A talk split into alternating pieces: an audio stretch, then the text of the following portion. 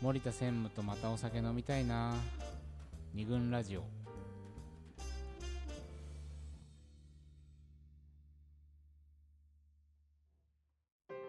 二軍ラジオ第98回「慣れとマンネリの恋愛学」をテーマに、えー、西英福の桃山スタジオからお送りしております。はい、はい。ということで、はいあのさっきさ、えー代表はさ、えーその下着を干す干したくないという男性に対する共感共感をのようなものを、あの示していたけれども、つまりそれは日常にしたくないっていうことそのセックスを日常にしたくないみたいなことだと思うんだけど、うん。それはつまりさ、あのテーマとな慣れとうん。マンネリという話にうん。引っ掛けると、うん。慣れさせたくないっていうことなんのかな、それって。そうだねあそれをね、うん。今聞いていてう、ん。まあ私は割とこのこれまでのラジオで言うとね、はい。セックスは日常の延長と捉えてる節があるじゃないですか、あのつまりベラベラ会話をしながらする、そうだよね、んそうだよね。だからまあ直結するかはちょっと分かんないなとう思った、ん。うん。パンツとかうん。下着というものをエロいものだとは思ってる、はいはい。だからそれを日常うんの世界、うん。つまり慣れさせたくない、はいはいこう思ってるかなと。セックスに対してだから、うん。あ分かった分かった。だからふ慣れると浴場しなくなるという不安は、つまり下着うん。セックスではなくて下着か。本当に下着そのもの か。代表の場合は、今ふと思ったのはね、うん。ただセックスレッスンにつながっていくかはうん。ちょっと分かんないんだけど、うん。もしかしたらその話を聞かせてくれた男性うは、ん。セックスというものがうん。日常の世界にうん紛れ込んでしまうと、セックスというものに対する色気やうん。魅力を感じなくなるから、うん。その象徴的なアイテムであるパンツブラジャーをうん。日常の洗濯物という場面で見たくない、触れたくない、うん。こういう思いそうだね。だからうん。セックスをその人は非日常的行為だと思ってるってことだよね。そうそうそう。うん。っていう非日常的な行為うん。をでも長く付き合ってくるとどうしたってうん。慣れていってしまう、だから慣れるということはまあ避けられない、うん。ある意味で、そうだね。ただの状態だからさ、うん。それをどう捉えるかは別なんだ、うん。まあ、だからこれはつまり、えーマンネリというのはまあ基本的にはマイナス、うんネガティブなもので、うん。なるべくそうなりたくない、ううん。んそのための一つの工夫じゃないかと思うのね、うん。下着は干したくなりませんよというの。は、はいだからこの最後のパートだし、うん。せマンネリを打破するあ打破というか避ける。うん。なるべくマンネリにならないための工夫、うん。慣れることは避けられないけどね。慣れることは避けられないが、うん。マンネリは避けられるかもしれないなとか思うんだけど、うん。うんそういう対策みたいなのも結構あるじゃない,、はいはいはい。で今回ちょっとね佐藤候補にいろいろネットでまあマンネリのね、あのはいはいはい。記事がマンネリどう扱わ防止れてるか。とかね。マンネリカップルとかっていうと、やっぱりこう防ぐための方法みたいなのがいっぱい出てくる。はいはい。うん。ネットのいわゆる恋愛系記事にはそうそうそうマンネリをテーマにまあいくらでもあるわけみんな調べてるし、うん。いろん。な人書いてるから、うんやっぱ多いのは、うん。そのなんていうのかな慣れにうん。マンネリではなくね、うん。お俺らの言ってるな、うん。マンネリではなくその慣れの状態にならないための方法というのが多いわけです。なるほどね。例えばその連絡を取らないとかね、ああ 元彼の話をして嫉妬させるはいはいはいではたまたあの一旦別れるっていうのもありますからねなるほど。これはこれはやっぱりもう別れるなんてもう思いっきりそうじゃん。要は慣れる前の状態を取り戻すっていう方法が多いわけうんはいはいはい。このラジオ的に言うと短距離型復縁っていううん昔あそうそうそうだね。あれはもうスパイスなんじゃねえかみたいな。そうそうそうそうう。ん。そういうことだよね。だからそう。刺激を求める方向に行っちゃうし。うん。そう。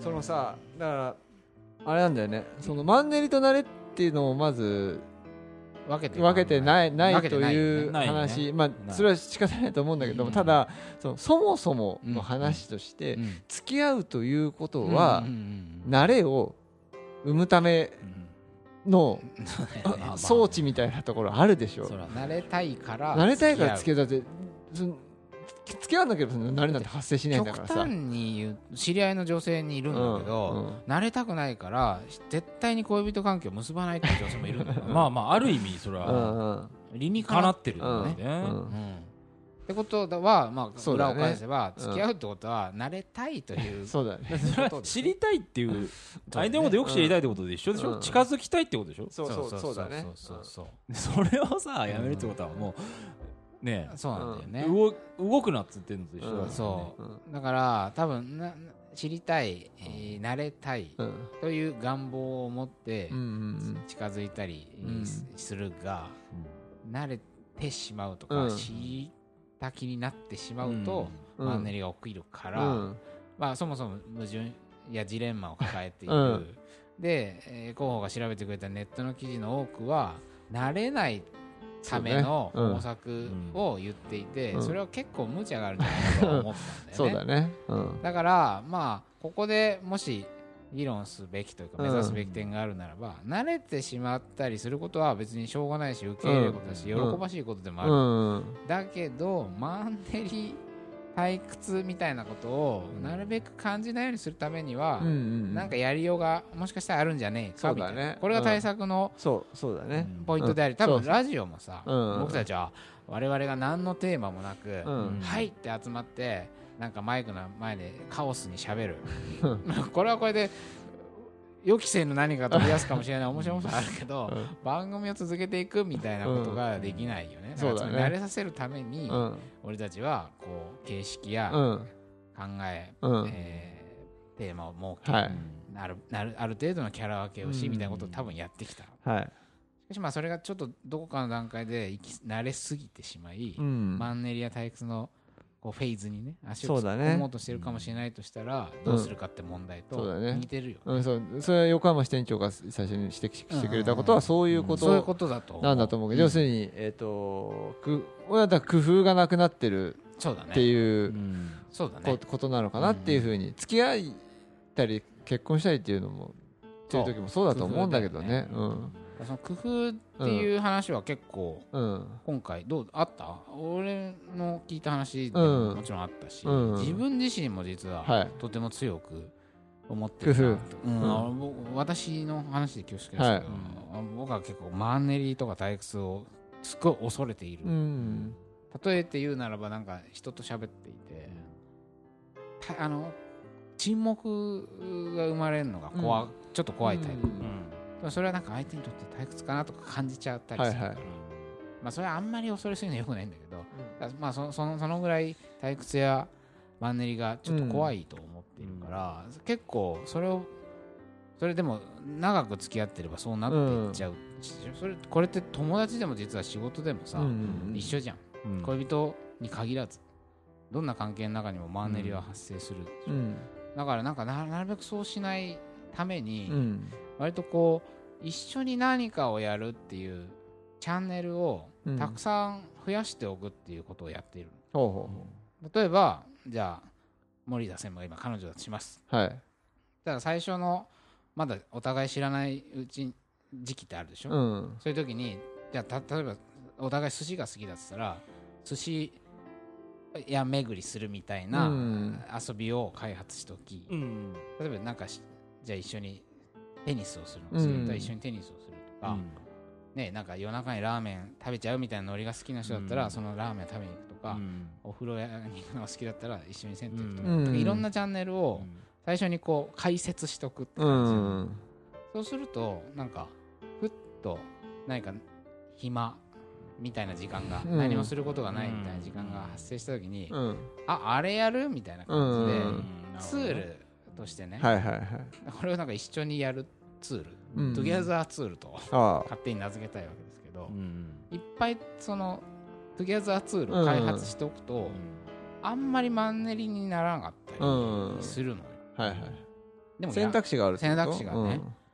だ道具だよねツール、うん。で結構それはいいことだと個人的には思っていて、ただただなんだけど、うん。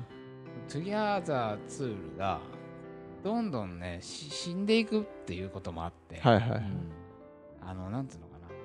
これってもう結局相性とかになってくるのかもしれないけど、うん。さい一緒になんか探るの最初に。うん。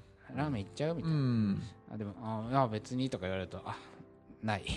これ違うんだね、うん。とか言って。風呂屋どう行く？っつって。いやでもあんまり好きじゃない。あうん。ない、うん、うんつって。うん。結構消えていくの。はいはい。あダメだ。みたいな。あるいは好きだったものが例えば専務と俺うん。専務はある時点からお肉を食べなくなったでしょ、はい。うん。そうするとお酒を飲まなくなったでしょ、うん。そうトゥギャザーツールが減ってるという見方もできるかもしれない、うん。それは。酒なんてそうだね。本当に。よくここであの家でさだらだら飲んでたじゃん、うん。ああいう時間が減ったということでもあるから、うん。トゥギャザーツールが1個減っちゃったなみたいな感覚もまああるのよ、うん。そういう感じで変化していくのはしょうがないんだけど、はい。ツールが意外とあもうないし開発もできないみたいになった時にマンネリがうん。訪れたりするのね、俺昔付き合った彼女とは割とそうだったの。いろんなところに出かけるのが好きだったんだけうど、ん。まあそれは2人の関係がいろいろこじれていったり、うん。例えば結婚のことでさうん。ちょっとこじれたで俺は仕事自分の仕事が彼女との結婚を阻害してるみたいな仕事の話とかすごいしするの好きだったんだけどうん。この話をしたら結婚の問題に行っちゃうかもなと思ってうん。できなくなっちゃったそうやって一個一個ツールがなくなって退屈が訪れあマンネリが訪れるみたいなこともあったどなっちが先かなって感じするよね。そうわかんない。その。これはあれだよね。退どっかに書いてあったよねこういうこと。ああ書いてあったかなんだっけ、らうん。マンネリあこの幸せあ世界幸せ機構っていう本に書いてあったのかもしれないね。うん。そっちが先。そう。そううん。うん。鶏の卵との関う係だよね、んうんツールがなくなったからうん。マンネリになるのか、もうそもそも関係性がしぼんできたからツールが減ってったのか。確かにこれは、うん分かんない。わかんないね。でこういう工夫の仕方みたいなの一つ、うん。ちょっと、ね、今ネガティブな話になっちゃったけど、うん。いろんなチャンネル開発解説しておくっていうのは、うん。結構楽しいことだなと、そうだね。だからそれはある意味で慣れを楽しんでいくっていうことだと思うんだけどね。でしかも同じじゃないわけじゃない。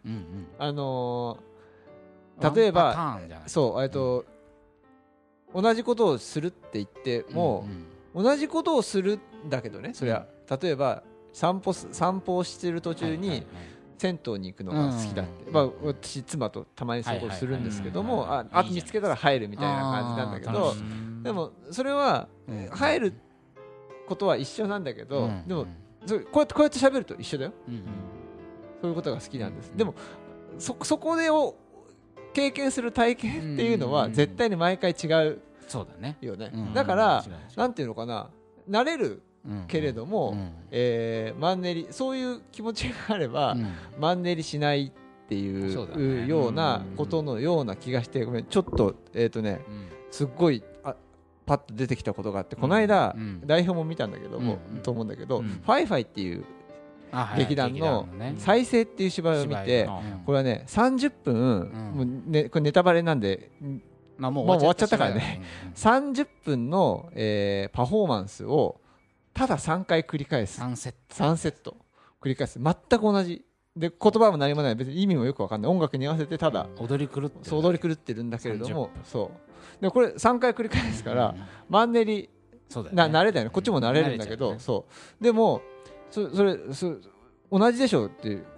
3回同じ3回同じものを見るんだから1回目と2回目、でも1回目と2回目は違ううんだよね、違う。違く見える。違く見える。2回目と3回目も違うし、であのーそういうここでこういうふうにこういうふうに語ることは、うん。なんつうのかな。